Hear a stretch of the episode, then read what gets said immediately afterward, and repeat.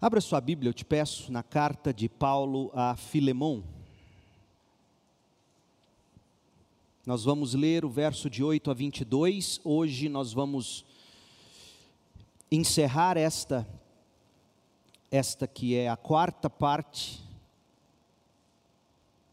a quarta vez que nós estamos visitando esse trecho para pensarmos sobre a intervenção do amor. Deus permitindo, domingo que vem, manhã e noite, nós vamos encerrar o estudo dessa epístola. E eu já estou trabalhando em cima da publicação desse material. A Box deseja lançar esse material como livro até o final do ano. E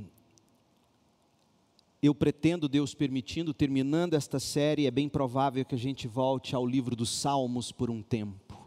Estou com muitas saudades dos Salmos.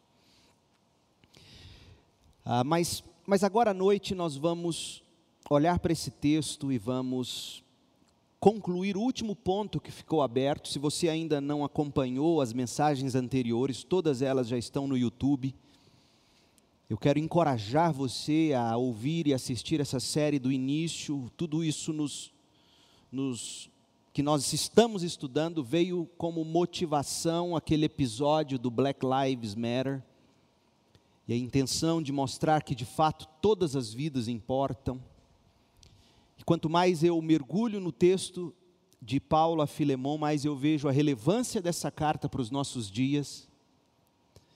E eu, e eu quero muito, de coração, que você perceba isso, o quanto as escrituras são atuais, relevantes, importantes. Nós vamos ler aqui o texto a partir do verso 8. Por isso, ainda que pudesse exigir em Cristo que você faça o que é certo, prefiro pedir com base no amor. Paulo está agindo como pacificador, lembre-se disso. Ele está tentando pacificar o relacionamento entre Filemão e Onésimo Existe uma forte linha de interpretação, e, e, há documentos que comprovam isso. Eu não disse isso até aqui, mas eu acho que esse é um bom momento de se de deixar isso claro. Porque às vezes a gente fica com a impressão de que Filemão, por acaso, tendo fugido, perdão, Onésimo, por acaso, tendo fugido de seu senhor, chegou a Roma, por acaso. Não. A julgar pelo que era comum na cultura, quando um escravo fugia, geralmente o que ele fazia? Ele procurava um amigo próximo de seu senhor, para que esse amigo intercedesse em favor dele. Há documentos que comprovam isso na história.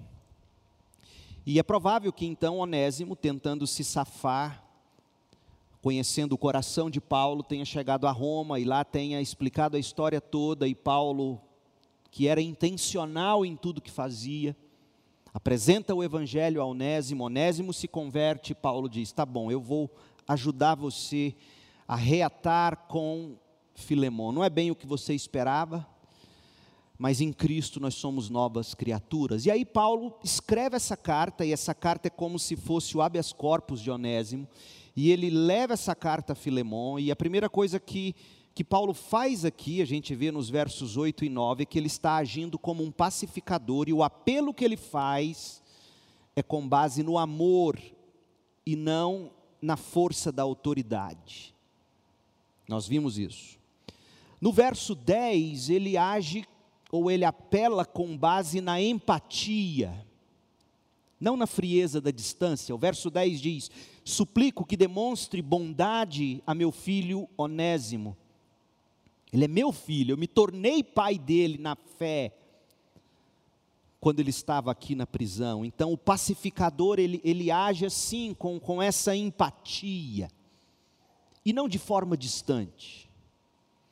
De 11 a 14, Paulo apela com base no sacrifício não na imposição da servidão, nós estudamos isso, mas, mas leia de novo os versos de 11 a 14. Onésimo não lhe foi de muita utilidade no passado, mas agora é muito útil para nós dois, eu o envio de volta a você e com ele vai meu próprio coração.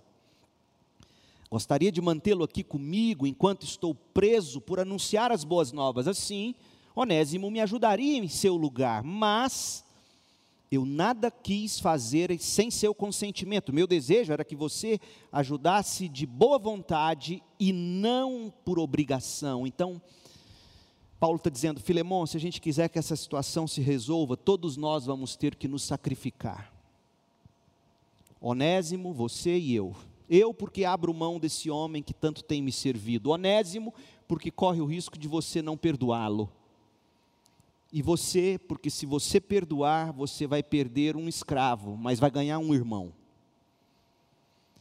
Então Paulo ele ensina que o pacificador ele apela com base no sacrifício e não na imposição da servidão. Depois nos versos 11, 15 e 16, que vimos hoje de manhã, Paulo diz: nós temos que apelar com base na transformação do coração. E não apenas na mudança de comportamento, porque, porque essa é, é a grande crise do mundo em que a gente vive. O cristianismo se tornou moralismo. O cristianismo hoje se assemelha para a nossa tragédia muito mais ao comportamentalismo da psicologia do que a transformação do coração, que é de fato onde acontecem as grandes mudanças a real mudança, e Paulo apela então para o coração, ele diz no verso 11: ele diz assim: Onésimo não lhe foi de muita utilidade no passado, mas agora ele é útil para nós dois, ou seja, houve uma mudança de comportamento, é isso que Paulo está pontuando, mas fruto do que? Verso 15, Paulo explica ao que parece, você perdeu Onésimo, porque ele fugiu da sua casa, você perdeu ele por algum tempo para ganhá-lo de volta para sempre. Ele já não é um escravo para você, mais que um escravo, é um irmão amado, especialmente para mim. Agora, Onésimo será muito mais importante para você como pessoa e como irmão no Senhor. Paulo chama a atenção de Filemão para o fato de que Onésimo mudou sim de comportamento, mas fruto do, da regeneração do coração de Onésimo pela graça por meio da fé em Jesus Cristo. Oh, meu povo, por mais crentes que miram na regeneração e na santificação do coração e menos moralismo, moralismo não é cristianismo. Cristianismo produz pessoas morais, ponto mas o foco é o coração, é a regeneração. Porque eu vejo os crentes de hoje agindo como os jesuítas que colonizaram nosso país.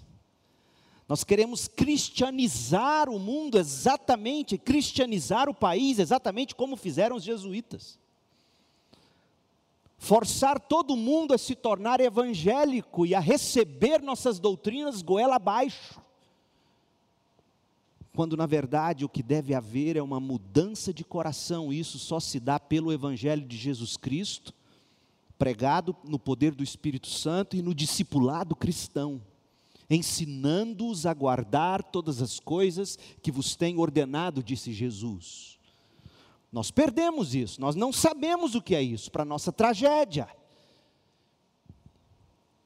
E aí, Paulo, em último lugar, do verso 17 ao 22, Paulo agora vai fazer um apelo tremendo, ele vai apelar com base na lógica do evangelho e não na ideia do que do, daquilo do que aqui se faz, aqui se paga, porque muita gente pensa assim. Eu li esses dias, ouvi alguém dizendo, falando, ah, fulano pode até ir para o céu, mas ele vai viver um inferno na terra. Eu falo, meu Deus, não estou entendendo de onde vem essa, essa teologia desgraçada Paulo apela com base na lógica do Evangelho. Filemão, você tem que perdoar Onésimo. E a lógica não é a do aqui se faz, aqui se paga.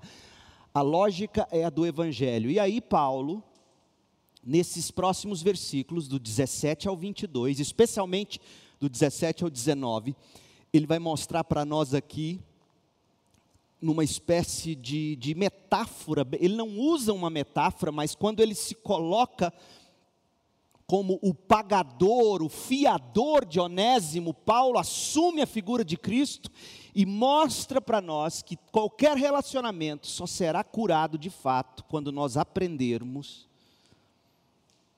a teologia da morte substitutiva de Cristo na cruz. Cristo morreu como nosso substituto. O castigo que nos traz a paz estava sobre ele na cruz. Nós não tínhamos como pagar nossos débitos, e não temos.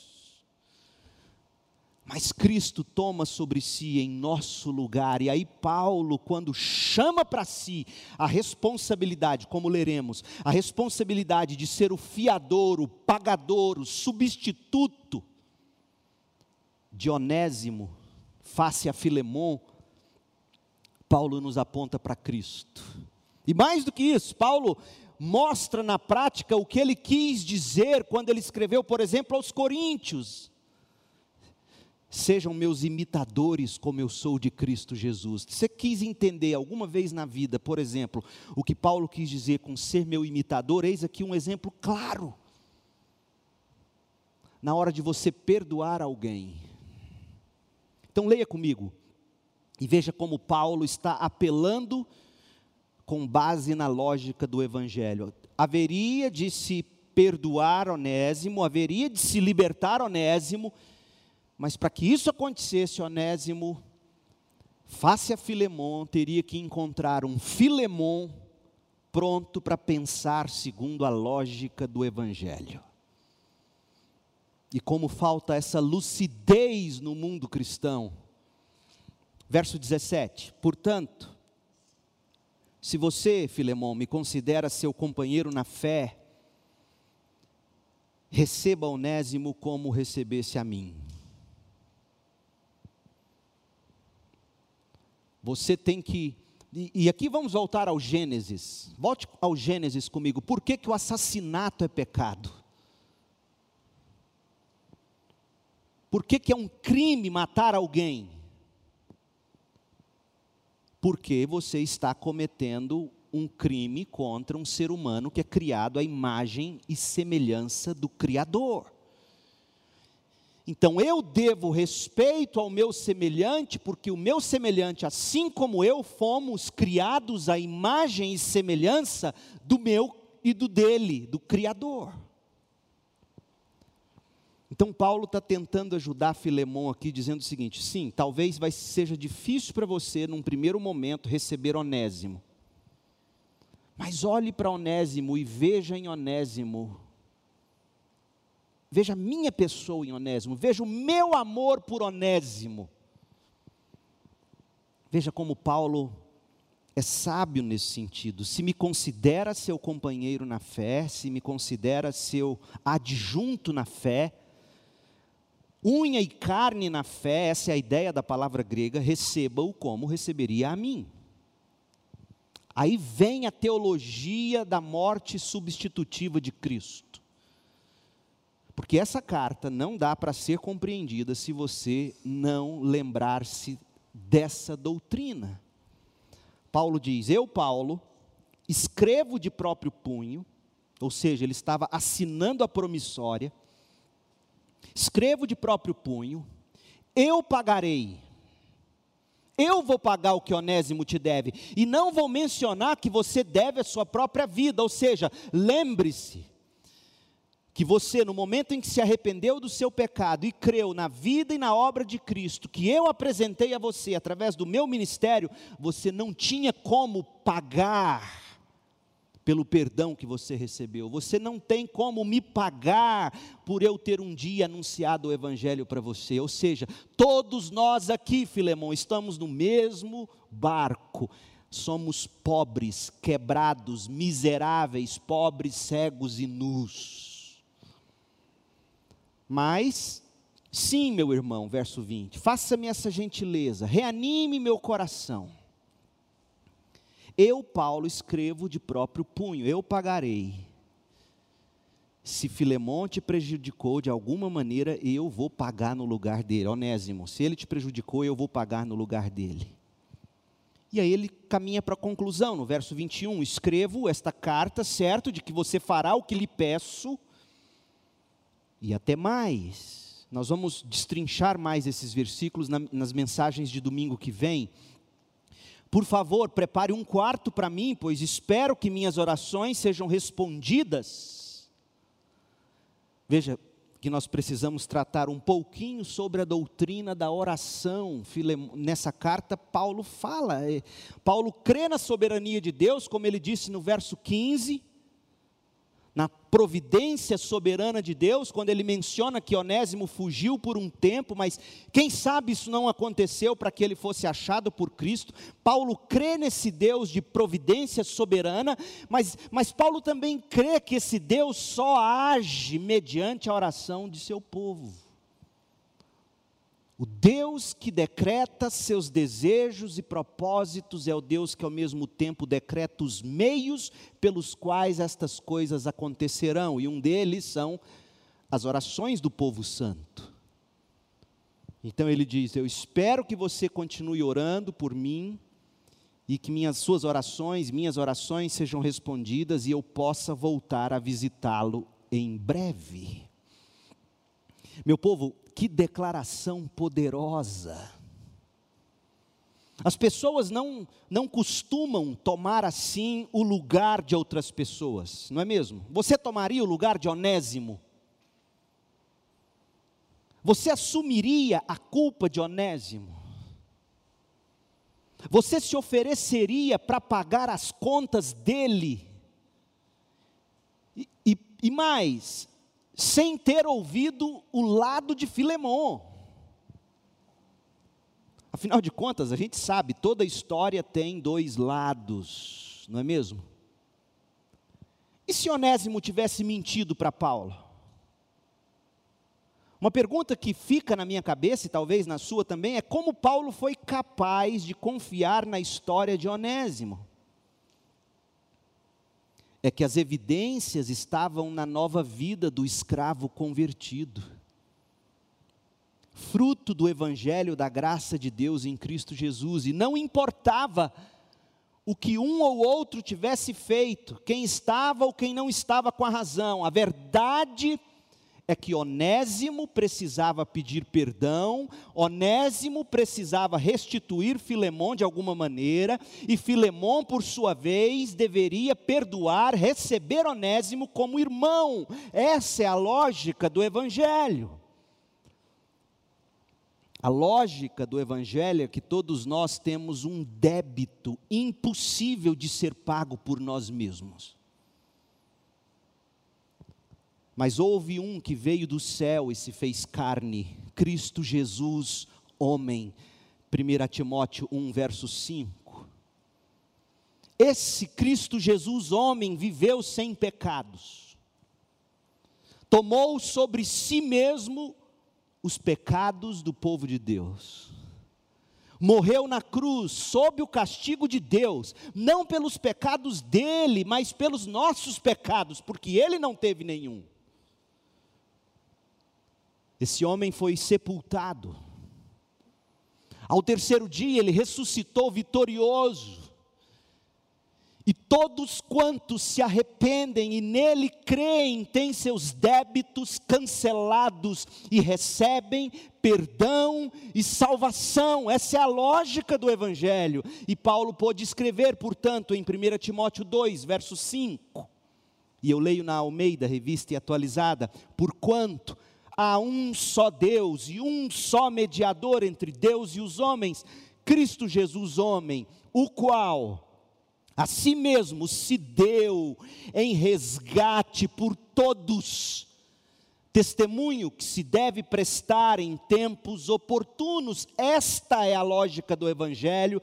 Paulo a conhecia, aquele que não tinha pecado, que não tinha qualquer dívida a pagar. Ele mesmo tomou sobre si os nossos pecados e pagou por eles em nosso lugar. E Paulo provou desse evangelho.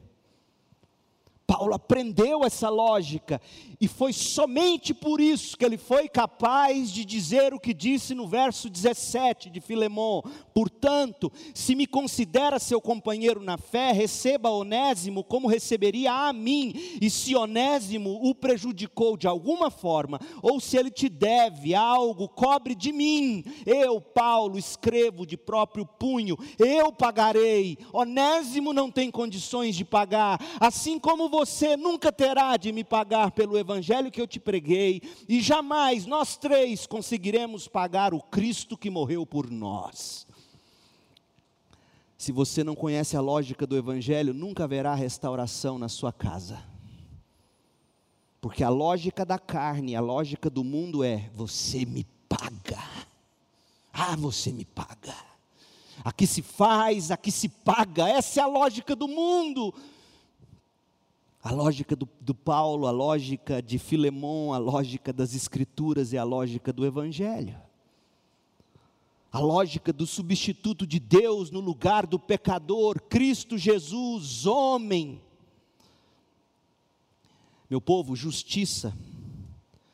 Justiça verdadeiramente se faz com a lógica do Evangelho não é com a lógica do aqui se faz, aqui se paga, porque se você crê nessa lógica satânica, você cospe na obra da cruz, porque você está dizendo o que Jesus fez na cruz não foi suficiente, então ele tem que pagar aqui também, Fulano ou Beltrano, e isso é desonrar a cruz, é diminuir a cruz, não há como nós mesmos pagarmos pelos nossos débitos.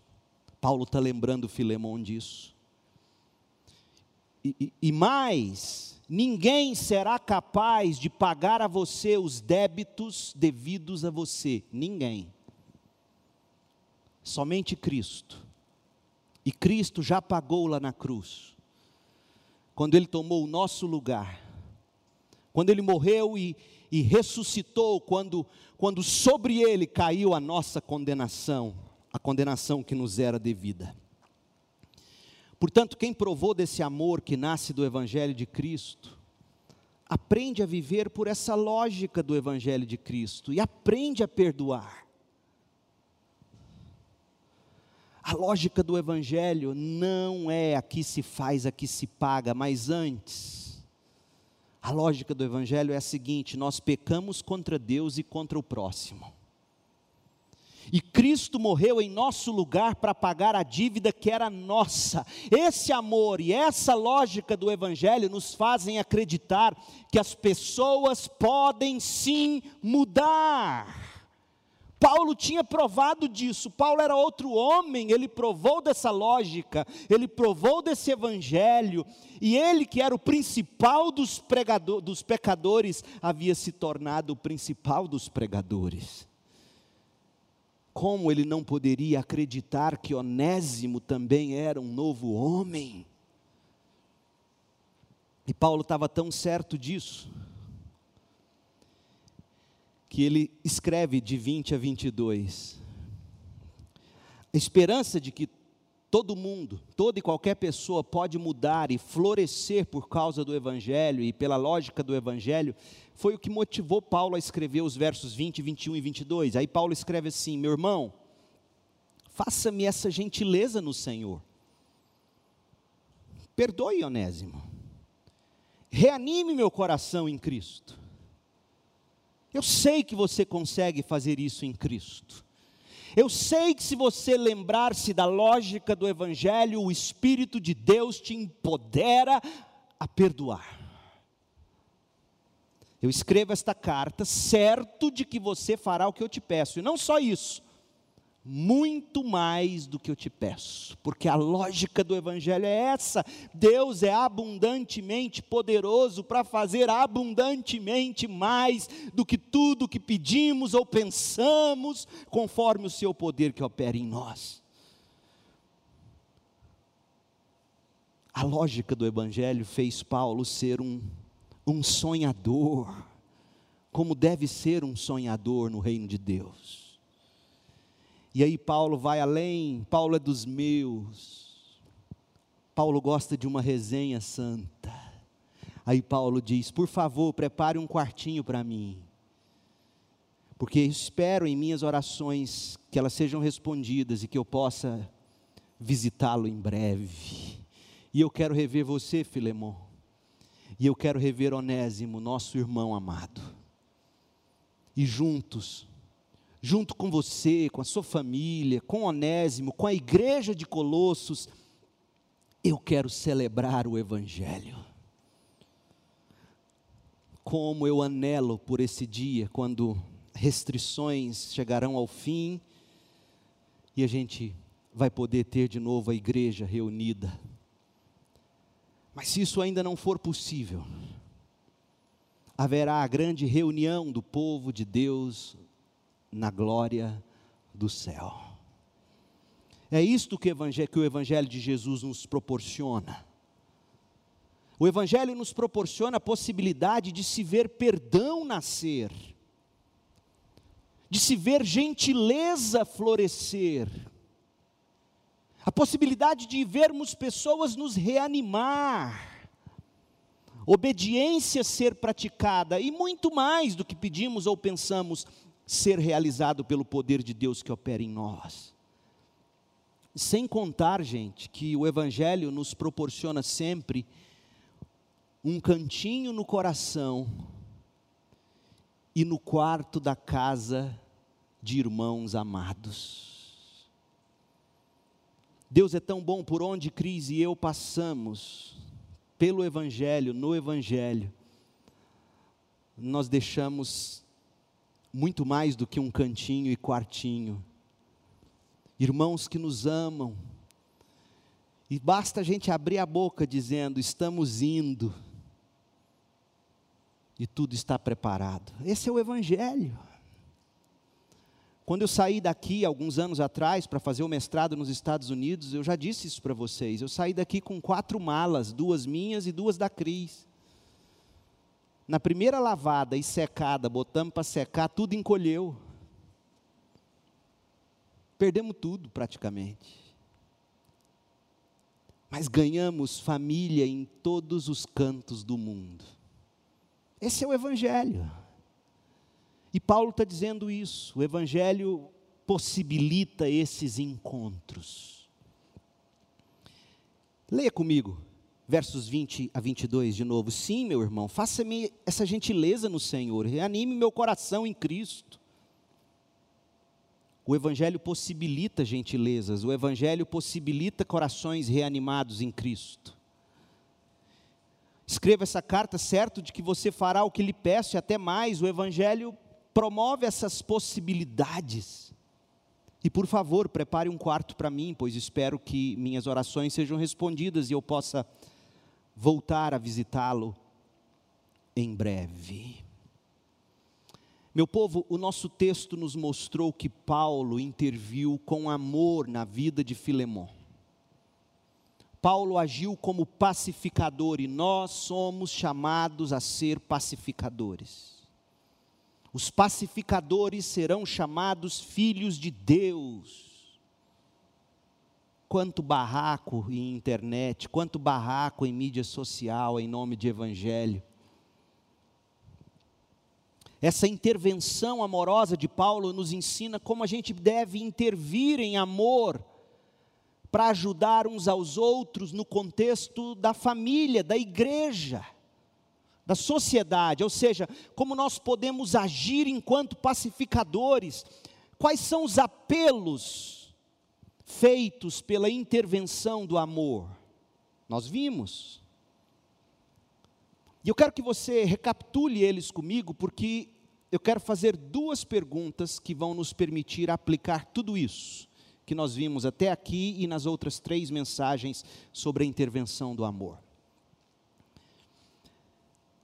Paulo, ele apela no, com base no amor, ele não usa de autoridade, ele não força a autoridade que ele tinha. Paulo apela com base na empatia, ele expõe o coração, ele não age de forma fria e distante. Paulo não, não age na base da imposição da servidão, ele chama ao sacrifício todas as partes. Inclusive ele, ele dá o exemplo de sacrifício. Paulo apela com base na transformação do coração, não na mudança do comportamento, e Paulo apela com base na lógica do evangelho, não na ideia do que aqui se faz, aqui se paga. Agora, duas perguntas. O que se pode aprender para a nossa prática de fazer discípulos e aconselhar uns aos outros? É a primeira pergunta. Essa forma de Paulo intervir, de que maneira essa forma nos instrui sobre a prática daquilo para o que fomos chamados fazer discípulos e aconselhar uns aos outros. Oh, meu povo. Segunda pergunta: o que se pode aprender com esta forma de Paulo agir para a busca e para a manutenção da justiça social? Nós, enquanto igreja, nunca se falou tanto em justiça como nos últimos tempos. Vamos tentar pensar uma de cada vez? Primeiro, para se fazer discípulos, para se aconselhar o irmão. Paulo ensina que eu e você vamos ter que apelar no amor, com base no amor, sermos empáticos, simpáticos praticar sacrifício, não impor servidão, mirar no coração da pessoa, na transformação do coração dela, viver e ensinar a lógica do Evangelho. Pense, eu quero que você depois volte nesses princípios e, e observe como cada um deles transformaria sua prática, ou impulsionaria você a ser praticante do que Jesus nos ordenou. Façam discípulos. Haja com base no amor, não na autoridade. Seja simpático, empático, não distante. Pratique sacrifícios de amor, não imponha servidão, não imponha sua vontade própria. Mire no coração da pessoa, não no comportamento dela. Ilustre para ela a lógica do Evangelho. Não a ideia do aqui se faz, aqui se paga. A segunda pergunta para se buscar e se manter a justiça social. O que, que a gente precisa aprender com Paulo aqui? E, e, gente, veja, vamos, vamos recapitular dos dois grandes acontecimentos recentes. Primeiro, todas uh, vidas negras importam. E, e, a forma como crentes deveriam, digamos, protestar. Crentes protestam, não podem protestar. Como é que crente deve protestar? Crente faz greve ou não deve fazer? Como é que crente deveria se manifestar no caso dessa criança de 10 anos que foi estuprada, dos 6 aos 10? Ficou grávida, passou por um aborto. Como é que crente deve se manifestar nisso? Meu povo, se nós de fato dessemos ouvido e plantássemos o coração nas palavras de Paulo aqui, a igreja agiria diferente. Primeiro, Paulo diria assim: viver de forma a demonstrar que o nosso chamado é para amar e não impor nossa vontade, e não impor nossa verdade. Jesus não nos chama a impor verdade, Jesus nos chama a pregar a verdade, é diferente. Viver de uma forma a demonstrar que o nosso chamado é para amar, como Deus amou de tal maneira que deu. A forma como nós amamos, inclusive quem tem pecado contra Deus diante dos nossos olhos, como nós devemos amar? Abra sua Bíblia em 1 de Pedro, capítulo 2. 1 de Pedro 2.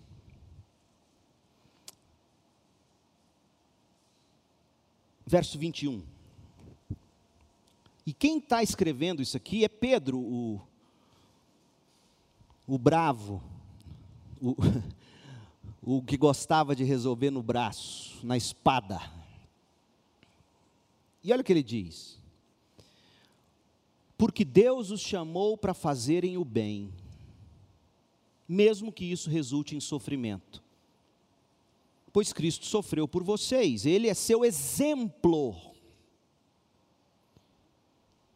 A forma como crentes protestam deve levar em conta o exemplo de Cristo. Ele é o seu exemplo. Sigam seus passos. Verso 22. Ele nunca pecou, nem enganou ninguém. Verso 23. Ele não revidou quando foi insultado. Não ameaçou se vingar quando sofreu. Mas deixou o seu caso nas mãos de Deus, que sempre julga com justiça. Responda para mim se é assim que você tem visto a Igreja de Jesus tentar militar nesses últimos tempos no Brasil. Será que nós temos seguido os passos de Jesus no cenário público? Será que a melhor maneira de dizer que nós crentes somos pró-life, pró-vida, indo para a porta de um hospital e chamar um médico de assassino? Será mesmo? Será que Jesus faria isso? E repito, o que disse pela manhã, eu digo à noite. Eu tenho convicções de que em qualquer situação, aborto será sempre pecado, como o divórcio. Agora, quando você vê Jesus pregado na cruz e as pessoas cuspindo na cara dele, batendo nele, xingando ele, denegrindo o nome dele, acabando com ele, você vê Jesus gritando esse tipo de palavra de ordem, quando, quando Pedro quis agir pela espada, quando Pedro quis a agitação social, quando Pedro quis o quebra-quebra, Jesus foi lá, colou a orelha do coitado do soldado e falou: Pedro, guarda essa espada. Meu reino não é assim, não é assim não, Pedro, você está louco. João, apóstolo do amor, queria mandar descer fogo sobre os samaritanos que negaram pouso para Jesus e os discípulos, e Jesus fala: não é assim. Paulo, quando ele vai tratar com Filemão, ele, ele diz que nós nunca devemos agir com base na autoridade, impondo verdades. Ele vira para Filemão e diz: Filemão, eu prefiro que você faça com base no amor. Esse é o nosso chamado. Sabe por quê, meu povo? Porque tudo que não provém da fé é pecado. Então, mesmo que ele fizesse o que fosse certo a se fazer, se não fosse fruto da fé, como Paulo diz aos Romanos, seria pecado. É possível beber suco de laranja pecando. É possível beber água pecando tudo que não provém da fé e de um espírito de gratidão é pecado. Será mesmo que o que Paulo faz aqui com Filemão e Onésimo, será que isso não nos ensina a forma como nós devemos agir enquanto cristãos? Porque o chamado da igreja, ouça outra coisa, o chamado da igreja não é para ela militar de forma institucional. É para o chamado da igreja é para que ela faça discípulos e esses discípulos penetrem todas as camadas da sociedade, como sal, como luz, como fermento que levê da massa.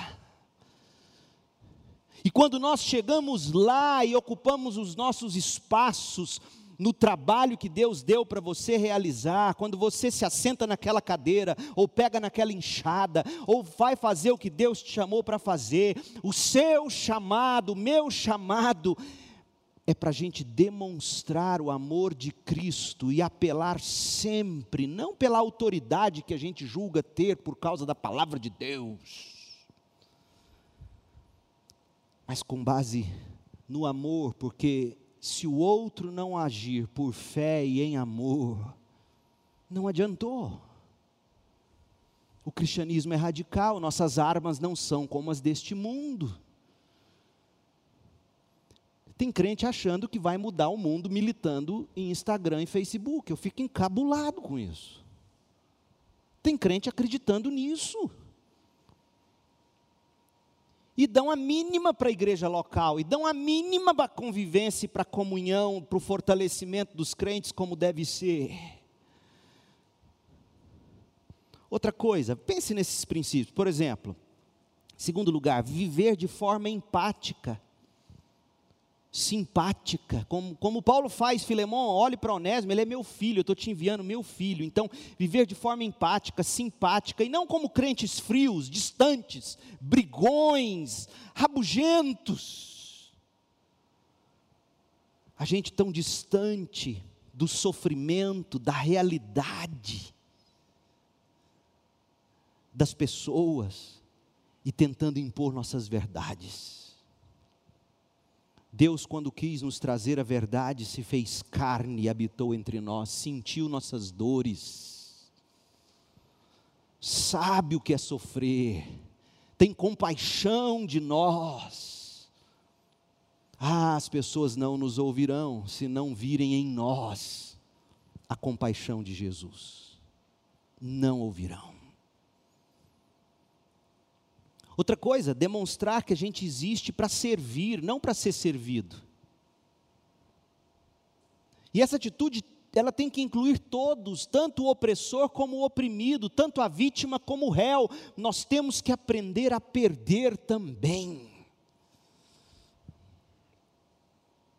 Nós temos que buscar a transformação do coração das pessoas pelo Evangelho. Eu cada dia mais me dá mais convicção para aquilo que nós não valorizamos. Sabe o que é mais poderoso na mão da igreja, além do Evangelho, além das orações do povo santo?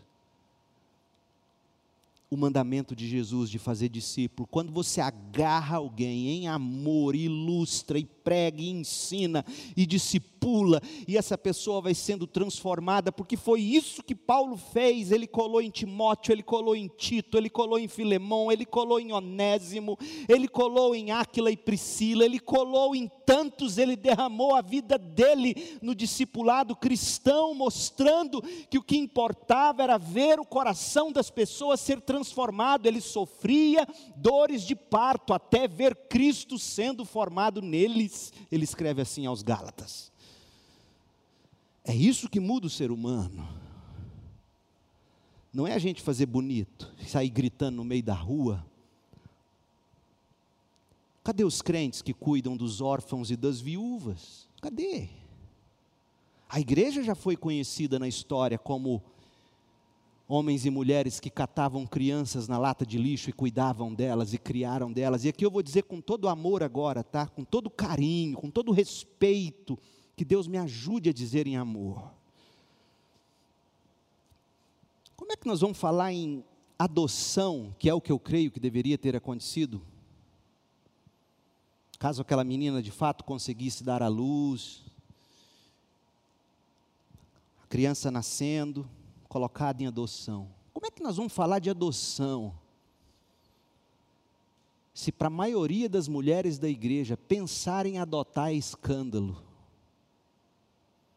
prefere se gastar uma fortuna com tratamentos in vitro, e aqui eu não quero julgar a motivação de ninguém, a considerar em oração a adoção de uma criança. Como? Como nós vamos sair aí gritando e falando bonito se nós não fazemos. Aliás, eu já testemunhei casos de crente desencorajando o outro sobre adoção, desencorajando. Se eu estiver errado, meus irmãos, os irmãos podem me exortar. Mas eu não vejo esse amor. E aí, nós caímos sempre num de dois extremos. Ou a gente abre mão e larga esse caso da menina que foi estuprada para lá e não dá um pio.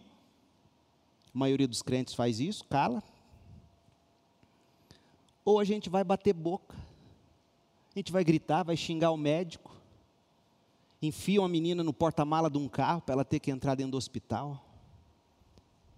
Que papelão é esse, meu povo?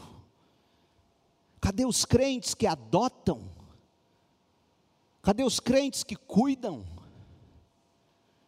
Não, mas crente está tudo com medo, tudo trancado dentro de casa, vai no shopping, vai no cabeleireiro, compra aqui ali, não, mas ir na igreja eu pego a Covid. Vai dormir um sono. Sinceramente, com muito amor.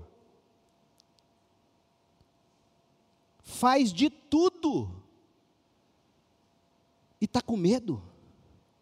Que igreja é essa? Medrosa, covarde, egoísta que não cuida do outro, que não põe a mão no bolso pelo outro, faz caridade com o chapéu dos outros, coloca sempre na instituição. A igreja não está fazendo nada, não, a igreja é você, sou eu, somos nós.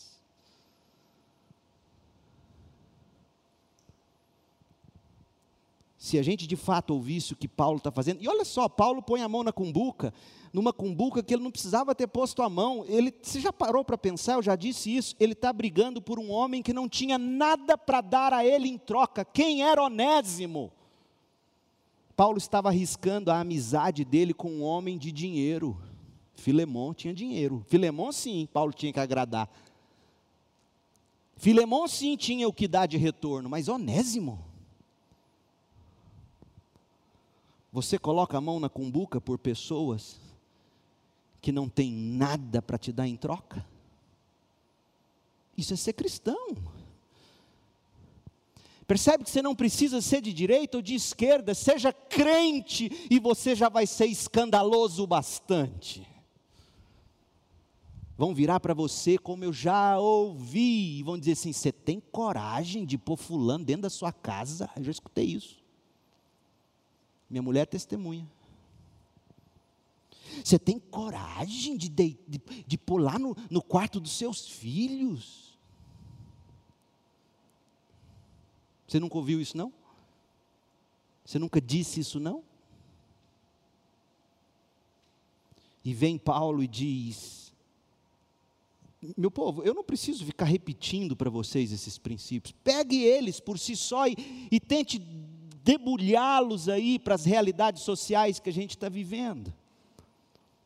Vamos buscar a transformação do coração das pessoas pelo Evangelho, não vamos ficar impondo goela abaixo os valores cristãos evangélicos, não vamos, não vamos.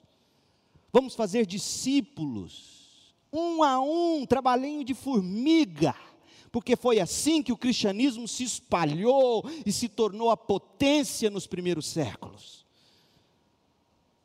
Mas a gente está tão preocupado em manter um presidente honesto e cristão no poder,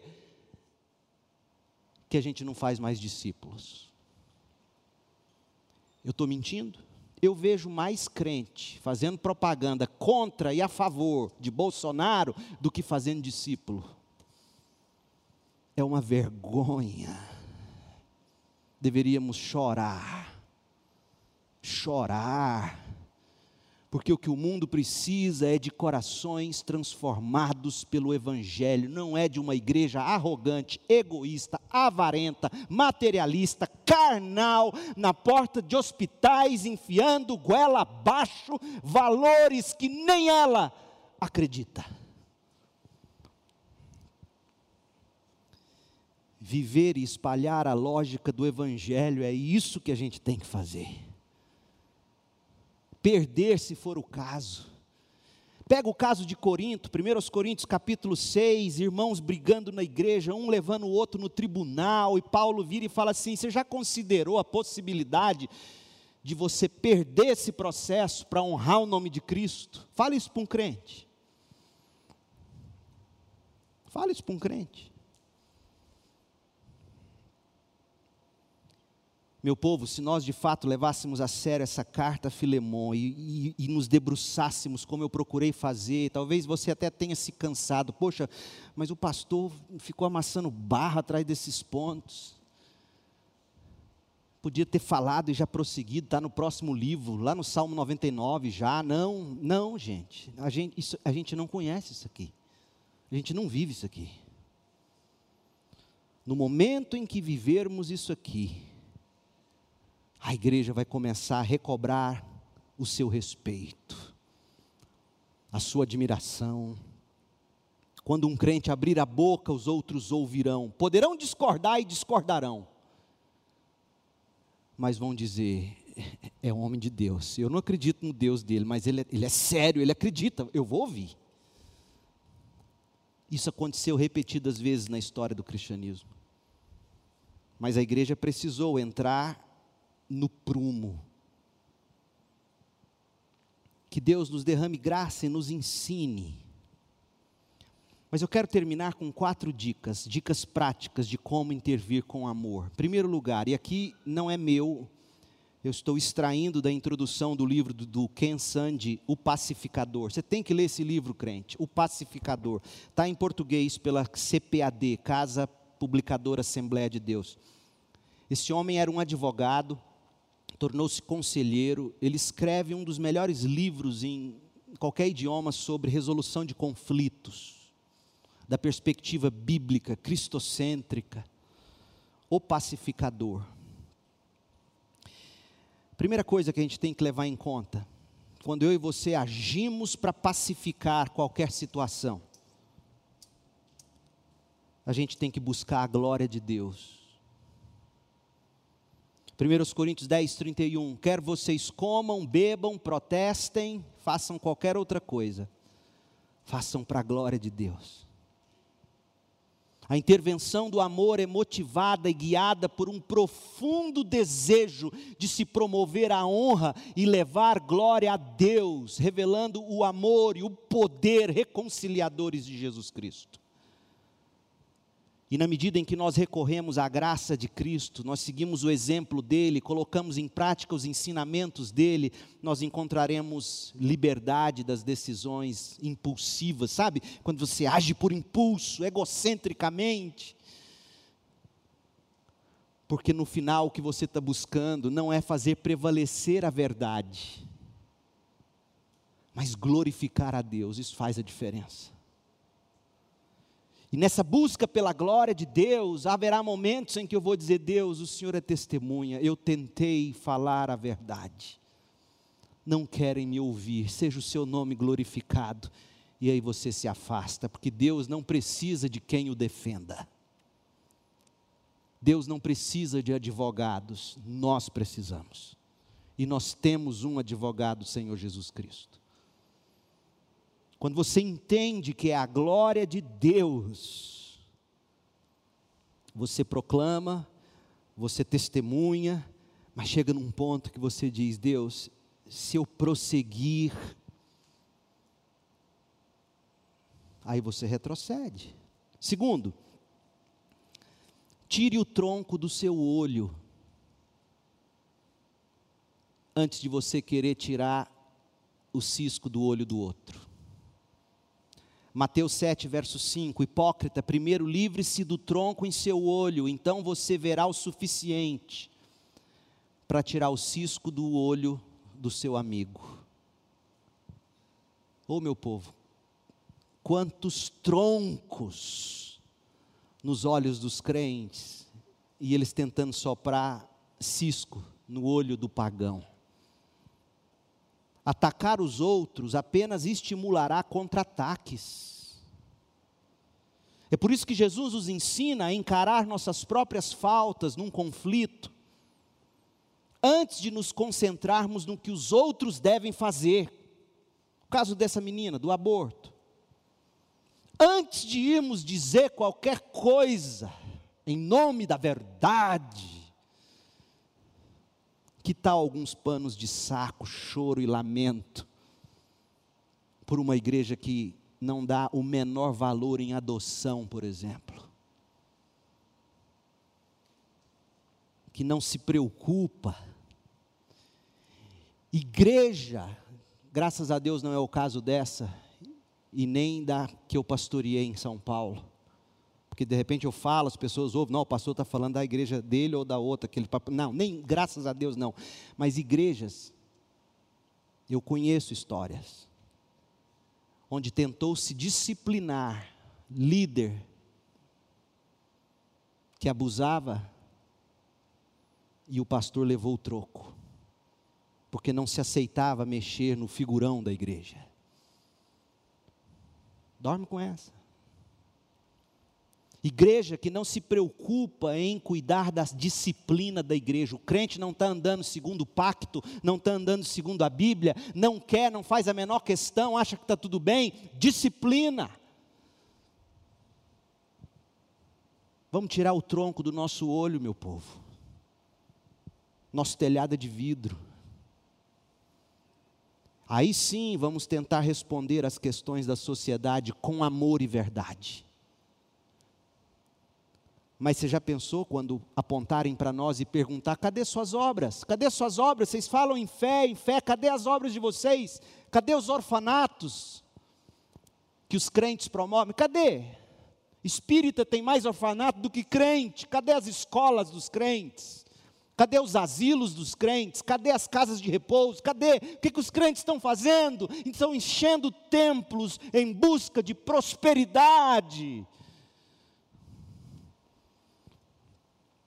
Vamos tirar o tronco do nosso olho, igreja, antes de ficar soprando cisco no olho dos outros. À medida que as tensões forem diminuindo, porque as pessoas vão enxergar então uma igreja humilde, quebrantada, arrependida dos seus pecados, aí eles até poderão querer começar a nos ouvir. Em terceiro lugar, restaure com delicadeza. Restaure com delicadeza. Você tirou o tronco do seu olho, você buscou e está buscando agir para a glória de Deus, então você diz: Não, eu tenho que agir. Então, haja com delicadeza. Gálatas 6, verso 1. Irmãos, se alguém for vencido por algum pecado, vocês que são guiados pelo Espírito, ah, e aqui se eu tivesse tempo para levar você lá para o fruto do Espírito, em contrapartida com as obras da carne, e comparar as ações dos ditos crentes aí, fazendo manifestações, você vão ver que não tinha nenhum ali pelo Espírito. Faz esse teste. Compara o que você ouve, lê, assiste, com o que é o fruto do Espírito em contrapartida com as obras da carne. Paulo está dizendo, tá certo, de repente você pegou alguém que foi vencido pelo pecado vocês que são guiados pelo Espírito devem, com mansidão, ajudá-lo a voltar ao caminho certo. E Paulo é demais. E cada um cuide para não ser tentado, crentão. Não está aqui não, mas ele pensou. Percebe? Esse é o espírito do crente. Mansidão, guiado pelo Espírito sabendo que ele também pode ser tentado e ele também pode ser vencido pelo pecado. Em quarto lugar, vai se reconcilie. É o último ponto. Portanto, Mateus 5, 23. Portanto, se você estiver apresentando uma oferta no altar do templo e se lembrar de que alguém tem algo contra você, deixe sua oferta ali no altar. Vá, reconcilie-se reconcilie com a pessoa. Então volte e apresente sua oferta. A manutenção da paz, a intervenção do amor envolve um, um compromisso de restaurar relacionamentos prejudicados, negociar acordos. E quando a gente aprende a perdoar como Jesus nos perdoa, e as pessoas veem isso em nós, fica tudo mais fácil. A minha oração é que o Senhor nos abençoe com graça, misericórdia e paz na importante tarefa, meu povo, de sermos pacificadores nesse mundo em erupção de ira, expelindo lavas de ódio em todos os lugares. Nós somos chamados à paz. E eu não quis de forma alguma ofender quem quer que tenha um dia feito ou considerado fazer in vitro. Por favor. Porque o que me entristece não é necessariamente esta prática, mas é a absoluta aversão ou não consideração do que há de mais lindo, que é a adoção. Nós somos filhos adotivos de Deus Pai. Ó oh Deus, que o Senhor nos ensine, Pai. Faça de nós uma igreja, um povo que saiba e que queira intervir com amor. Torna-nos essa gente, homens e mulheres com palavras temperadas com sal homens e mulheres mansos e humildes de coração, que buscam a glória de Deus, que tiram o tronco do olho. Ó Deus, que vai e busca reconciliação, mas que vai com espírito de brandura, guiado pelo Espírito, vigilante para não ser tentado e também porventura vir a cair. Ó oh Deus, faça de nós esse povo, faça de nós essa igreja, produza crentes que entendam que é com base no amor e não na autoridade. É com base em corações transformados pelo discipulado no Evangelho, e não a mudança de comportamentos, não é a pregação de um moralismo, mas o Evangelho do Cristo que se fez carne, habitou entre nós, viveu sem pecado morreu na cruz, recebeu sobre si a ira de Deus, para que fôssemos salvos da ira de Deus, foi sepultado e ressuscitou vitorioso. Ó Deus, dá-nos convicção desse Evangelho. Faça de nós homens e mulheres desse Evangelho,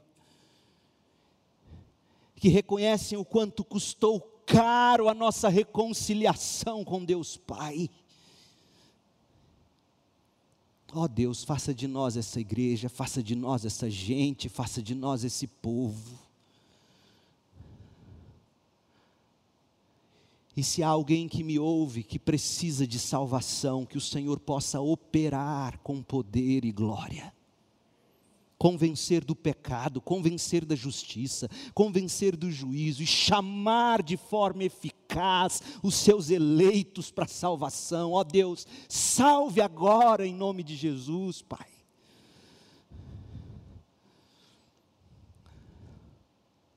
Nós oramos, Pai, agradecidos e confiantes, no nome do Cordeiro de Deus que tira o pecado do mundo.